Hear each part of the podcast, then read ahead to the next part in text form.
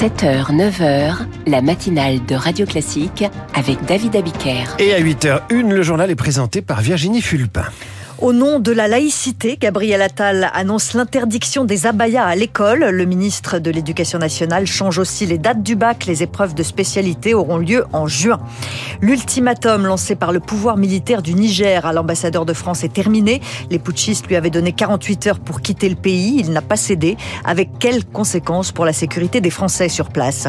Panique au muséum. Ça n'est pas un roman noir de la rentrée, mais le directeur du fameux British Museum à Londres a démissionné après le vol d'environ 2000 œuvres d'art dans les réserves du musée. Gabriel Attal marque son territoire en tant que ministre de l'Éducation nationale. Il prépare euh, sa première rentrée à ce poste, une conférence de presse ce matin, une interview aux 20h de TF1 hier soir. Gabriel Attal abandonne une partie de la réforme du bac de son prédécesseur. Les épreuves de spécialité n'auront plus lieu en mars, mais au mois de juin. Et puis, le ministre a annoncé l'interdiction de l'abaya à l'école au nom de la laïcité.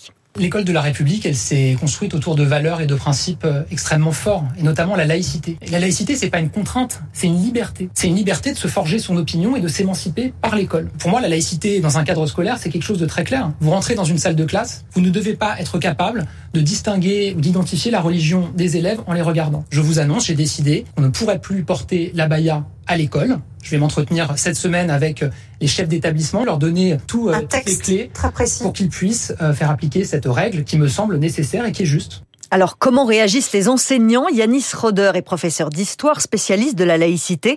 Pour lui, c'est une bonne chose que d'interdire la baya, mais ça ne va pas être simple. Il y a des établissements où des habitudes se sont installées, des écosystèmes de quartier qui euh, mettent aussi la pression sur les chefs d'établissement. Et quand vous avez un établissement où vous avez deux, trois abayas, la question sera vite réglée. Mais quand vous avez des établissements, et c'est le cas par exemple à Vénissieux, euh, à Lyon, vous avez 150, 180, peut-être 200 abayas euh, dans un lycée. Donc imaginez bien que cela va être difficile. C'est pour cela qu'il faudra absolument que les équipes valeurs de la République soient mobilisées. Ce n'est pas aux élèves de dire la loi en France, c'est à la représentation nationale et euh, on doit appliquer les circulaires et les lois. Yanis Roder avec euh, Lucie Dupressoir. Et la rentrée à l'école, c'est dans une semaine. Pour les politiques, c'était ce week-end. Une rentrée sous surveillance pour Gérald Darmanin. Le ministre de l'Intérieur a réuni ses soutiens à Tourcoing, des élus locaux, des parlementaires de la majorité, des ministres, dont la première d'entre eux, Elisabeth Borne, s'est invitée au dernier moment en rappelant Gérald Darmanin à l'unité. Les Républicains, eux, étaient au Canet, dans les Alpes-Maritimes. Éric Ciotti veut demander à Emmanuel Macron un référendum sur l'immigration lors de la rencontre prévu entre le président de la République et les chefs de parti mercredi.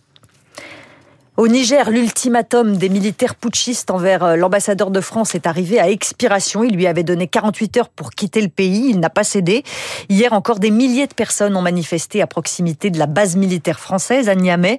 Michel Galli, spécialiste de l'Afrique subsaharienne, estime que ça représente un risque sécuritaire pour les Français qui restent sur place. C'est une sorte de poker menteur peut-être où chacun essaie de pousser ses avantages, mais la population est chauffée à blanc sur des motifs à la fois anti-français et nationalistes de plus en plus forts et euh, aussi c'est attisé par les réseaux sociaux. Le risque, c'est que la violence monte devant la base militaire, devant l'ambassade de France à Niamey. Pour le moment, les Français, parce qu'il en reste quand même quelques centaines, ne sont pas pris à partie. La population, évidemment, distingue la France politique des ressortissants français. Mais enfin, leur situation pourrait devenir compliquée si la situation dégénérait. Des propos recueillis par Julie Droit. Les Baléares secoués par une forte tempête hier, des bourrasques de vent jusqu'à 120 km heure, des trombes d'eau et de la grêle sur l'archipel espagnol. Il y a eu plusieurs blessés légers. En France, un éboulement impressionnant dans la vallée de la Maurienne. 700 mètres cubes de roches se sont détachés.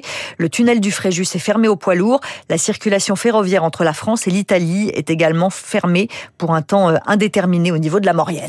Et c'est un énorme scandale outre-Manche, le British Museum de Londres, secoué par le vol de 2000 œuvres d'art dont on a retrouvé même certaines en vente sur Internet. Exactement, des bijoux, des pierres précieuses dérobées, ça fait mauvais genre. Le directeur du British Museum a démissionné en reconnaissant ses erreurs.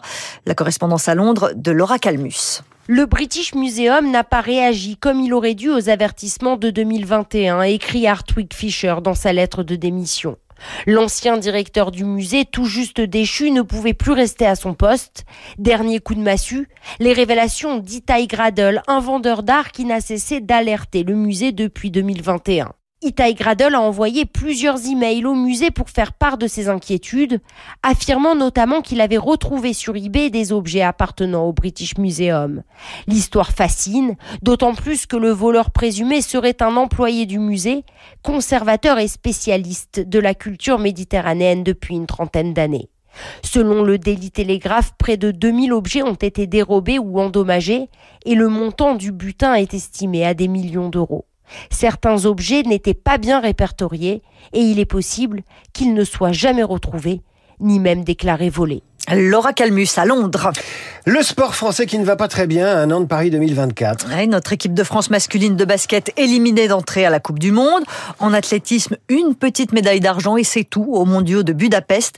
Thierry Ray, conseiller spécial pour l'organisation des Jeux, n'est pas surpris. Pour s'améliorer, il faut repartir de la base, développer la culture du sport à l'école on est devant nos postes et euh, c'est un peu la cata, surtout qu'on brille dans tellement d'autres sports. Et là, tout d'un coup, on a une espèce de trou énorme. On attend assez désespérément que des grandes individualités s'expriment. Je crois que la Fédé a essayé de bouger les choses, de se remettre en question. Mais voilà, on crée pas une génération spontanée en un an. C'est impossible. Tout démarre à l'école et dans les clubs et il faut qu'on s'engage plus sur ces voies-là. L'athlétisme, c'est la base. C'est courir, marcher, sauter. Les jeux, justement, en France, doivent permettre de prendre conscience de ça parce qu'en plus, c'est enrichissant S'éclater, progresser, gagner, perdre, courir, rencontrer des gens qu'on connaît pas, avoir des émotions. Enfin voilà, c'est un truc euh, assez basique, mais on n'est pas au niveau.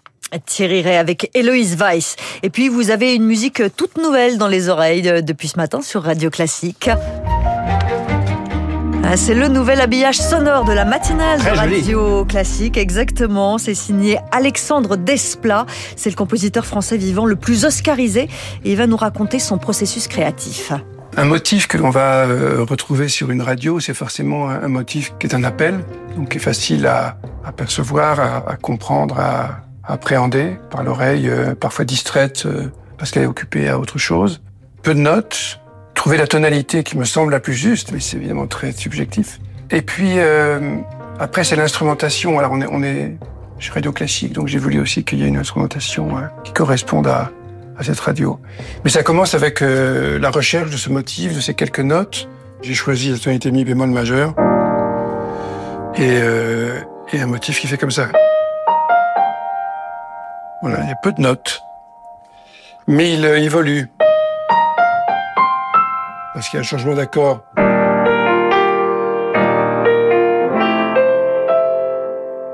Voilà. Donc il y a un appel qui peut se développer en quelque chose d'un peu plus ouvert, de plus apaisé. Il faut que ça reste élégant, il faut que ce soit euh, un peu sophistiqué, un peu français, radio classique. Et voilà, Radio Classique, Alexandre Desplat, qui répondait à Bertrand Dermoncourt, le directeur général de Radio Classique. Et j'espère que ce nouvel habillage plaît aux auditeurs de Radio Classique. Ils peuvent réagir sur radioclassique.fr. Je sais qu'ils le font très souvent et qu'ils n'ont pas leur plume dans leur poche ni leur langue. D'ailleurs, merci Virginie. Prochain point sur l'actualité à 8h30.